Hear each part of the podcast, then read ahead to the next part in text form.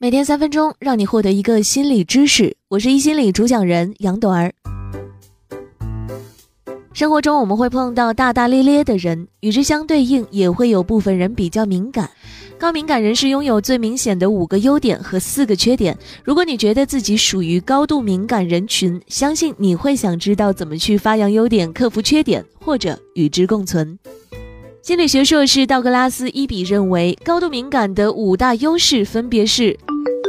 一、感官细节。对生活细节方面能够感受到更加丰富的信息，是高度敏感人士当中的一个突出的特点。衣物细微的纹理结构、烹煮的食物，甚至是交通或者是人们说话的声音、香水以及自然的颜色，对于高度敏感的人来说都更加强烈。二、含义的细微差别。高度敏感人士对含义间细微差别强烈敏感，对行为举止的谨慎，在考虑选项和可能结果的时候小心翼翼。三、情感共识，对内心里能让那些作家、音乐家、演员或者其他艺术家的创作更丰富深刻的情感状态更关心，对痛苦不适切身经验的强烈反应，意味着高度敏感人群有这个潜意识去更加关心他们的健康。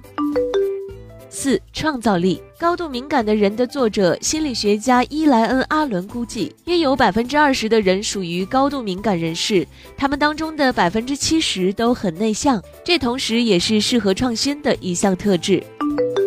五、强烈的同情心，敏感给他们带来好处，同样也有劣势。高敏感人的四个劣势分别是：一、很容易崩溃，过度受刺激；二、更容易被他人情感所影响。三需要比一般人更多的私人空间和时间。四不健康的完美主义，高敏感人士思考或分析问题的某些特质也可能导致不健康的完美主义。那么我们要怎么克服或者与之共存呢？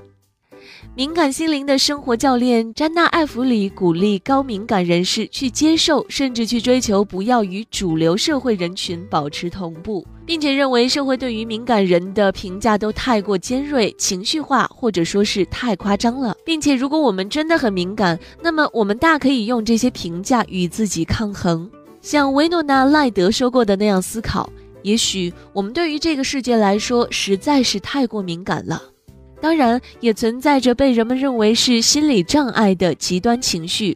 以此为例，我们可以当做是一项健康挑战来应对处理。但过于情绪化或过于敏感，通常是以大多数的行为和标准为基础的批评。总的来说，高度敏感是一种我们可以接受，并且将其变得更有创造性和更加明智的特质。但它要求我们有策略的去生活，即使是外部世界的主流价值观，只有避免被这些物质所击垮，我们才能够更好的培养我们的生存能力和创新能力。